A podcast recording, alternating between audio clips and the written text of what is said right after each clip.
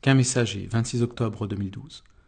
Tout ceci peut vous paraître abracadabrantesque, fou, risible au possible. Cependant, lisez-le correctement, complètement. Et vous y verrez une logique et une consistance.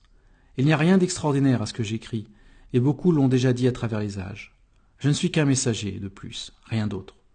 Je n'ai aucune importance, seul celui qui guide ma main est important.